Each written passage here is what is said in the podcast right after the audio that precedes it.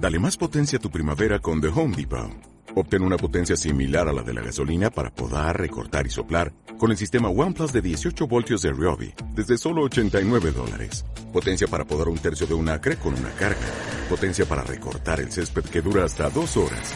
Y fuerza de soplado de 110 millas por hora. Todo con una batería intercambiable. Llévate el sistema inalámbrico OnePlus de 18 voltios de Ryobi. Solo en The Home Depot.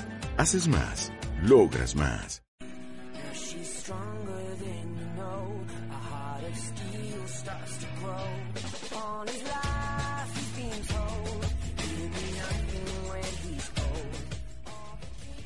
Buenos días, bienvenidos a Un poco de todo. Estamos en Onda Merlín Comunitaria. Bienvenidos al magazine de los alumnos del curso de radio 2.0.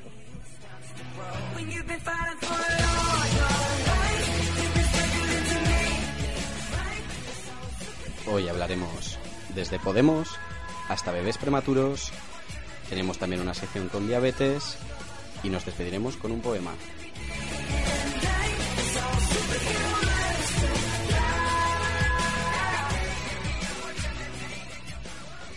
Comenzaremos la sección hablando con Álvaro sobre el al- reciente alce de Podemos. Bienvenido Álvaro, buenos días. Hola Tomás y hola a todos los oyentes.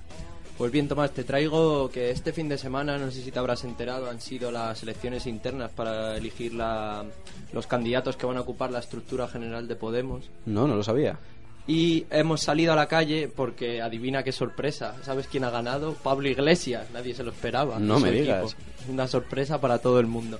Y hemos salido a la calle a preguntar si la gente, en vista a que el 80% de las votaciones que ha habido, han votado más de 200.000 personas, eh, han elegido a Pablo. Eh, si esto da un poco de visa de va a ser lo mismo de siempre, candidatura personalista, o realmente todavía confían en que Podemos eh, haga una nueva forma de política.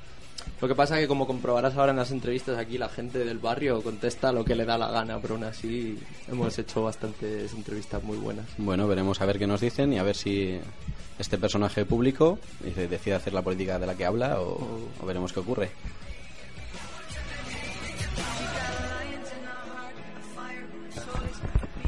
Las elecciones eh, para las candidaturas dentro del partido eh, este fin de semana ya salió ganando el equipo de Pablo Iglesias.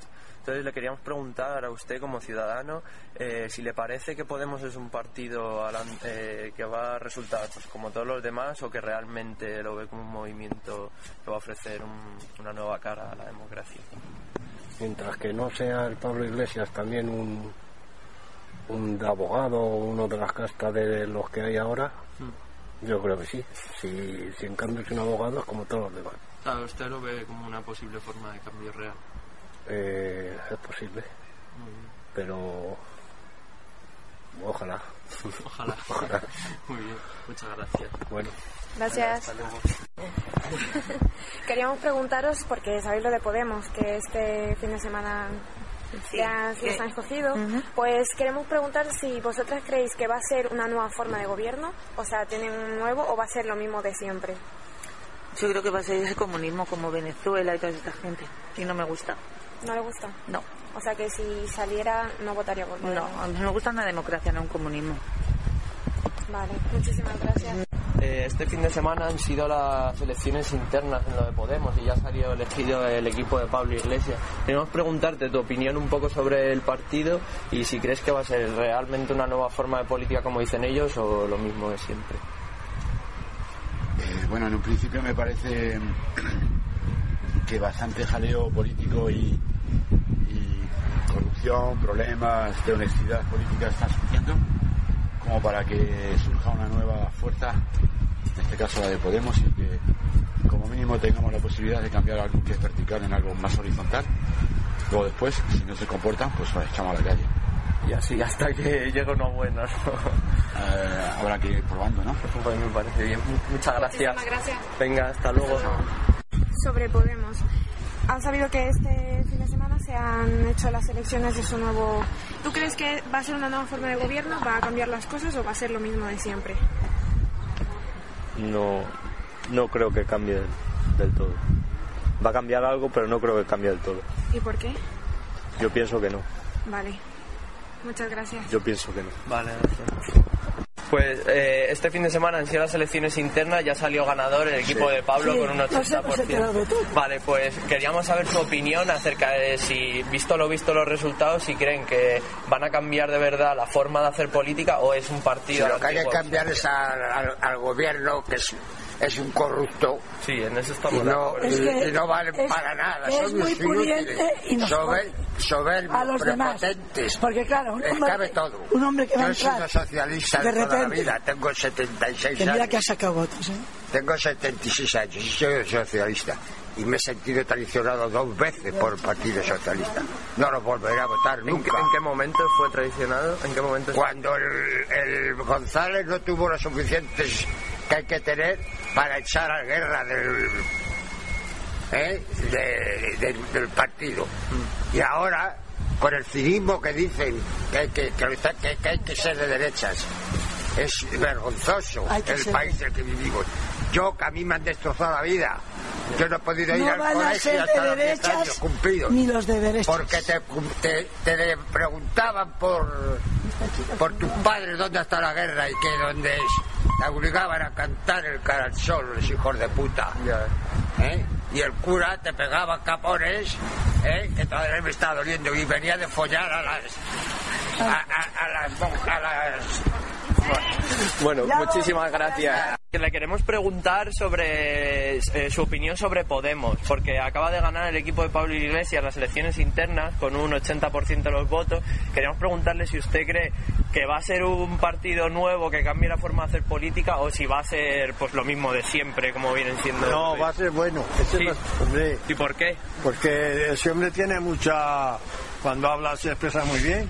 Es profesor de Pues, universidad. Claro, es un tío que, que se ve que vale. Muy bien. Muchas gracias.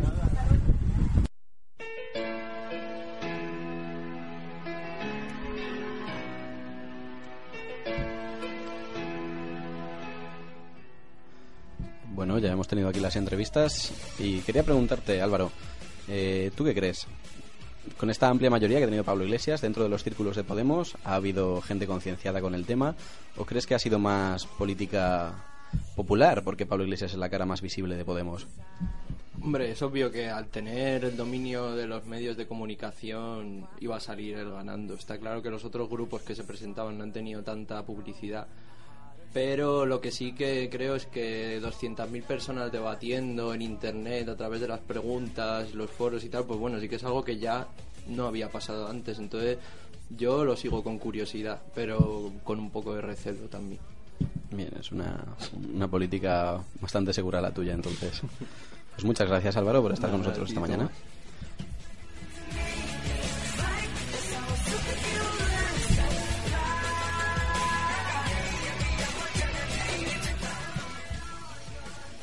Hoy es 17 de noviembre y es el Día Mundial de los Bebés Prematuros. Tenemos a Over con nosotros que nos va a hablar sobre esta noticia. Bienvenido, Over, buenos días. Hola, muy buenos días. ¿Qué tal, Tomás? Muy bien, ¿y tú? Muy bien. Pues te traigo un apartado que lo, hemos- sacado del, del periódico El País, donde hoy se, se da la noticia de donde cada gramo cuenta. Cada gramo cuenta, eh, viene aquí una noticia muy importante donde salen los apartados de los bebés prematuros y es que en la unidad de, de La Paz tenemos a la Escuela de Padres de Hospital de, los Bebés Prematuros, donde, por ejemplo, tenemos aquí a, a Natalia. Natalia nació con 25 semanas y dos días de gestación, lo que genera lo que genera medi- médicas, lo que en, Sí, dinos, Over. ¿Qué es? 25 semanas de gestación, ¿qué significa? lo que genera médica se reconoce como extremo. Extremo de, eh, es una niña, digamos, de muy pequeña, lo cual es que los padres tenían aquí grandes dudas, por ejemplo, de cómo ducharla, cómo bañarla y Sí. todo esto.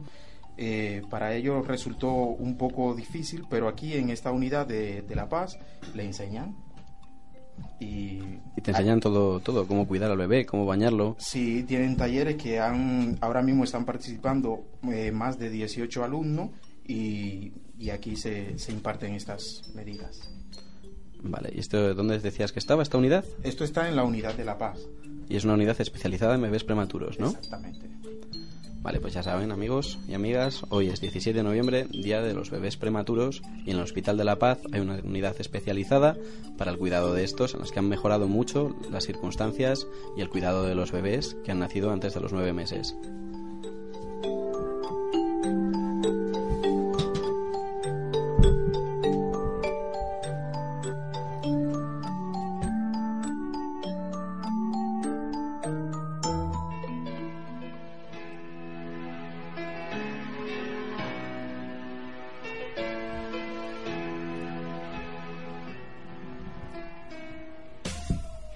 Resulta que ayer fue el día de la diabetes. Tenemos con nosotros a Rocío y a Marua para hablarnos sobre ello. Bu- buenos días, Rocío. Buenos días, Tomás. Buenos días, Marua. Buenos días. ¿Qué tal estáis? Pues bien, aquí, Bien. Bien, ¿de qué nos vais a hablar hoy? como muy bien has dicho, de la diabetes. Esta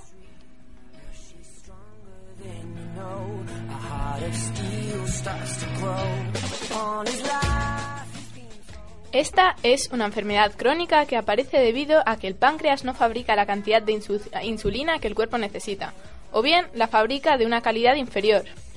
Como ya sabréis, la insulina es una hormona producida por el páncreas. Es la principal sustancia responsable del mantenimiento de los valores adecuados de azúcar en sangre. Permite, que la glucosa sea transportada al interior de las células, de modo que éstas produzcan energía o almacenen la glucosa hasta que su utilización sea necesaria. Cuando falla, origina un, un aumento excesivo del azúcar que contiene la sangre, hiperglucemia. Y de aquí se deriva la diabetes, de la falta de esta hormona.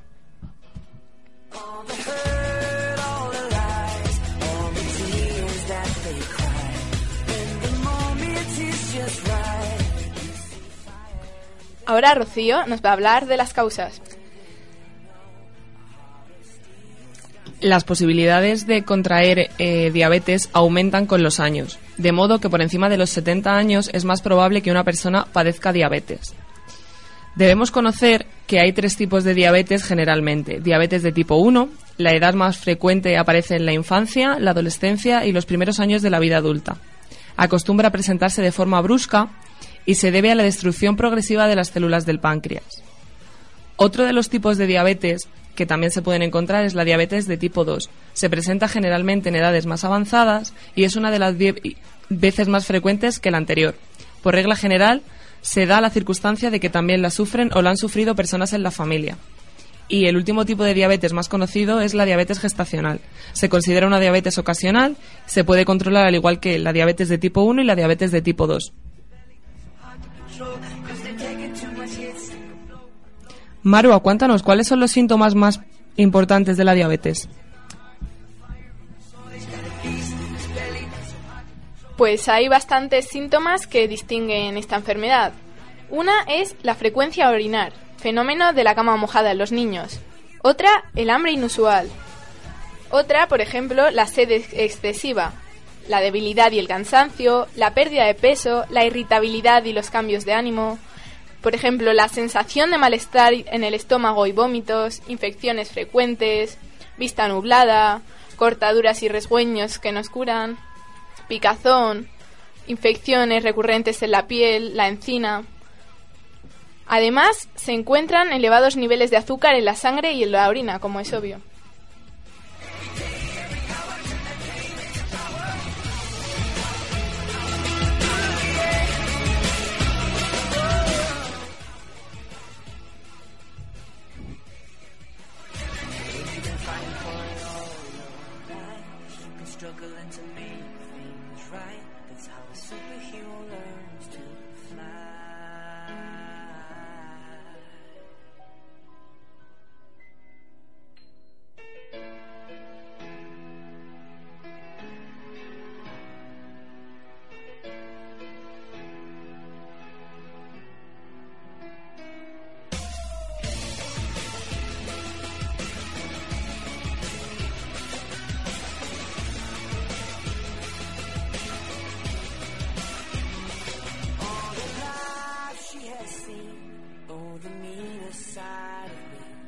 Took away the prophet's dream for a prophet on the street. Now she's stronger than you know. A heart of steel starts to grow. All his life he's been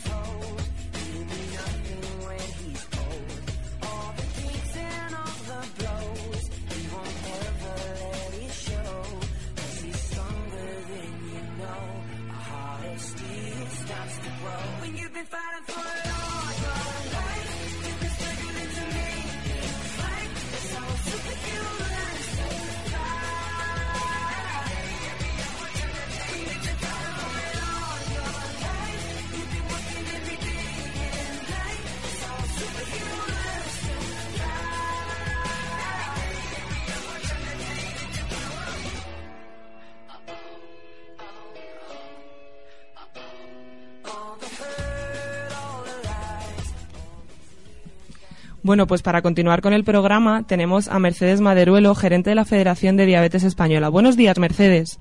Hola, ¿qué tal? Muy buenos días. Para comenzar con la entrevista, nos gustaría saber por qué se pensó en el día 14 de noviembre como el Día Mundial de la Diabetes. Pues mira, eh, precisamente porque bueno, un científico, Banting, es el que eh, bueno, pues descubrió, eh, bueno, pues el, eh, bueno, habría de una pero bueno, pues sí la, eh, el cómo se podría de cierta manera convertir en una patología crónica y no en una patología, eh, bueno, pues que hace unos años se moría de diabetes. Entonces, pues bueno, fue ese día, el día de su nacimiento, y a partir de entonces, eh, bueno, pues fue instaurado por la Organización Mundial de la Diabetes, la Federación de Salud y la Federación Internacional de la eh, Diabetes. eh, y por eso estamos, eh, bueno, pues todos los años celebrando ese día eh, 14 de, noviembre, pues el Día Internacional de la Diabetes en, en todo el mundo. ¿Y cómo, qué actividades realizasteis ayer, que fue el Día Internacional? Pues mira, llevamos a cabo, bueno, fue el día 14, ¿eh? fue el viernes en concreto, eh, y nosotros lo que celebramos pues fueron ruedos de prensa, carpas, eh, caminatas, gincanas, eh, luego también se, eh, se pusieron sobre, bueno, pues en la calle las asociaciones de diabéticos españoles, pues muchísimas eh, carpas para hacer pruebas de detección de glucosa para detectar si tiene o no la diabetes, eh, charlas informativas, es decir, un montón de actividades informativas, formativas, eh, reivindicaciones, ¿no? Para eh, bueno, pues para reivindicar la importancia de la educación y la formación en, en diabetes. Mercedes, ¿con qué frecuencia afecta la diabetes a la población? Pues mira, estábamos eh, hablando de que afecta a día de hoy a 5 millones de personas. Eh, y bueno, la verdad es que esto nos convierte al colectivo de, de pacientes crónicos más elevado eh, de toda España. Eh, es el 14% de la población total de, de España, o sea que es un- una prevalencia muy, muy, muy elevada. ¿Y en España hay más diabetes que en otros países? Porque se No, afecta... Normalmente suele haber como hay una una media, ¿eh? O sea, no no podemos decir que en España pueda estar afectando más que en otros países. Mercedes, ¿cómo se puede prevenir la diabetes? Mira, la diabetes es prevenible, incluso evitable. Eh, está directamente relacionada con malos hábitos de vida, el sedentarismo, entonces llevando a cabo una alimentación sana, equilibrada y unos hábitos de vida en cuanto a actividad física, ajustados siempre a la eh, bueno a la condición física de cada individuo, pues eh, bueno pues se puede total y absolutamente evitar desarrollar la diabetes eh, tipo 2. Muchísimas gracias, Mercedes, por haber entrado en Onda Merlin comunitaria, pero no tenemos más tiempo. Ha sido un placer poder charlar con usted. Muchísimas gracias a vosotros por vuestro interés y un saludo. Hasta luego.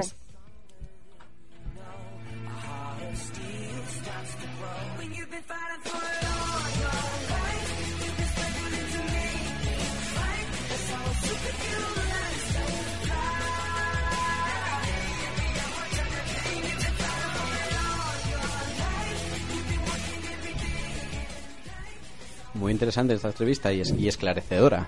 Eh, muchas gracias por esto, Rocío y Marua. Gracias a ti, Tomás. Muchas gracias, espero que haya servido a, la gente. Que es una Seguro que sí, común. seguro que sí. Muchas gracias. Gracias.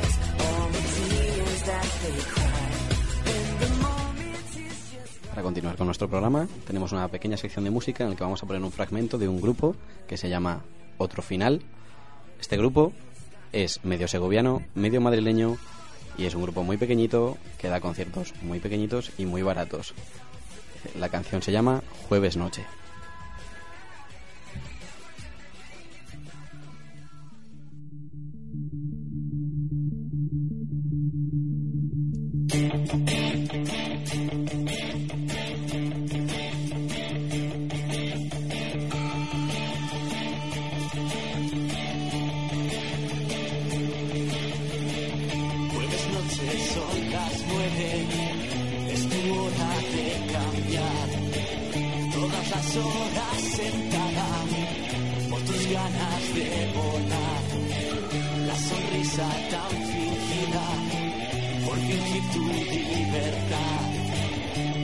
vaya tabletada por las tablas al bailar. En tu casa todos piensan que te has ido para estudiar. Seguirás de niña buena mientras no hagas sospechar. Cambias libros por cubatas y por algo de fumar. Cierras libros y abres bares.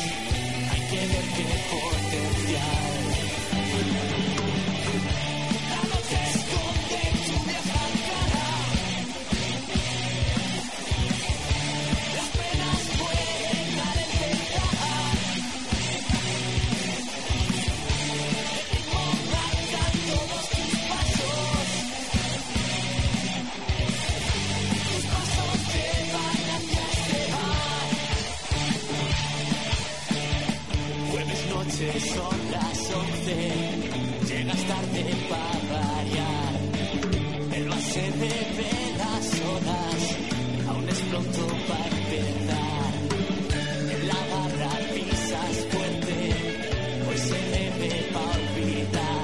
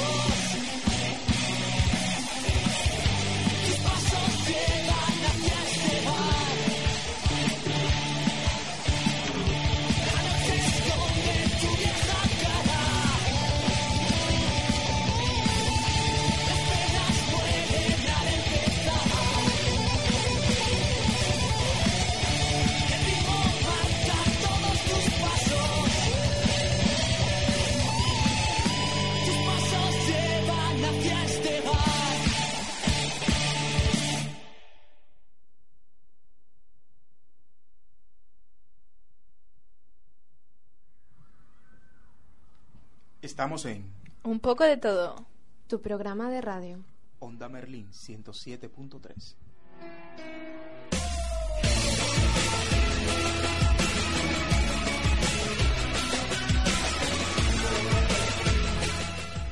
Continuamos en un poco de todo. Sigues con nosotros. Ahora va a venir Álvaro otra vez para venir a hablarnos de un libro, Indies, Hipsters y Gafapastas. Hola Álvaro. Hola, buenas Tomás, ¿cómo estamos de nuevo? Pues sí, traigo un libro de Víctor Lenore publicado por Capitán Swing Editorial, una editorial que se suele dedicar a, publicar cosas pues que no, no publican a Grama o Alfa, las grandes editoriales. Eh, Víctor Lenore es un veterano periodista musical que después de dedicarse a escribir sobre bandas indies durante toda su vida ha decidido publicar ahora un ensayo contra sus antiguos colegas, lo cual él en algunas entrevistas ha dicho que le ha ganado, ha eh, perdido algunos amigos después de publicar este libro. Se ha granjeado enemistades. Sí, entonces. unas cuantas. El propio autor define a los hipsters, a los que ha estado siguiendo durante tanto tiempo, como una falsa subcultura. Son contraculturales, dice, en lo estético, pero nada coherentes con esta estética. Tienes que explicarme un poco mejor, no sé si algún oyente también se habrá perdido. ¿Qué es eso de la contracultura, por favor? Bueno, eh, según se explica en el libro, la contracultura a la que se refiere es la que empieza a gestarse en Estados Unidos a partir de la segunda mitad del siglo XX, cuando estudiantes intelectuales y artistas se posicionan contra las, medi- las medidas imperialistas de Estados Unidos, así como se orientan a tumbar el mito de la libertad y el famoso American Way of Life.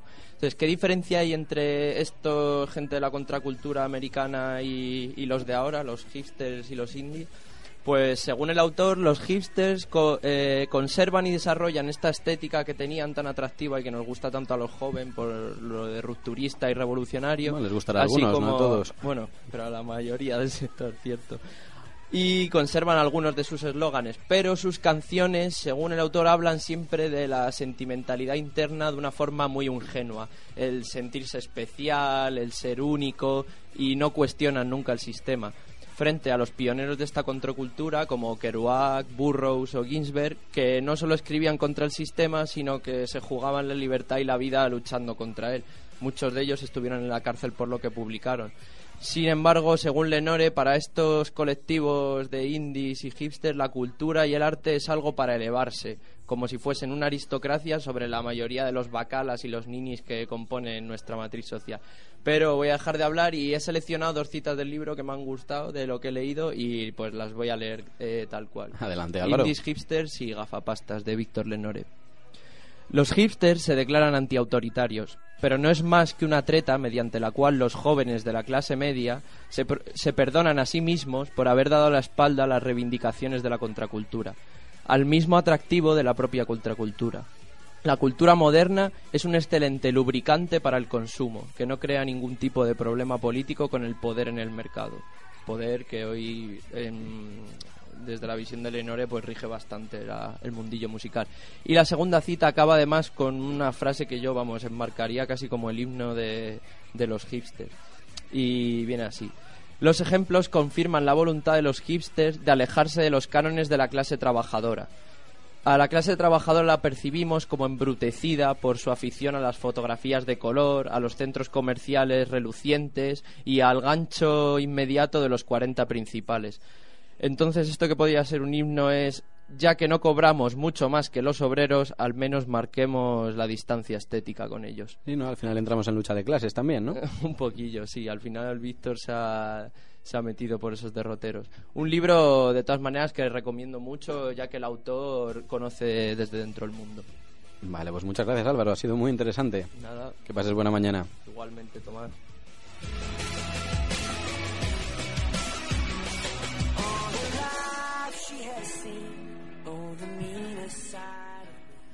Vamos despidiéndonos del programa.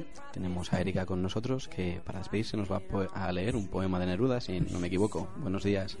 Buenos días, Tomás. Bueno, yo os voy a leer un poema de Pablo Neruda que me gusta muchísimo para despediros a todos vosotros. Barrio sin luz.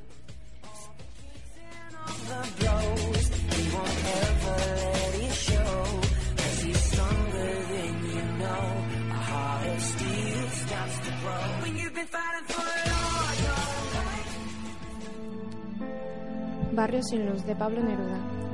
¿Se va la poesía de las cosas o no la puede condensar mi vida? Ayer, mirando el último crepúsculo, yo era un manchón de musgo entre unas ruinas.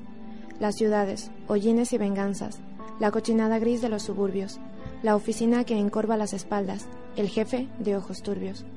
Sangre de un arrebol sobre los cerros, sangre sobre las calles y las plazas, dolor de corazones rotos, padre de hastíos y lágrimas.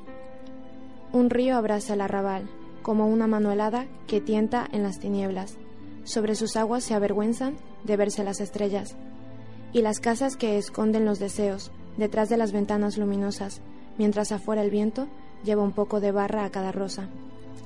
Lejos, la bruma de las olvidanzas, humos espesos, tajamares rotos. Y el campo, el campo verde, en que jadean los bueyes y los hombres sudorosos. Y aquí estoy yo, brotado entre las ruinas, mordiendo solo todas las tristezas, como si el llanto fuera una semilla, y yo el único surco en la tierra.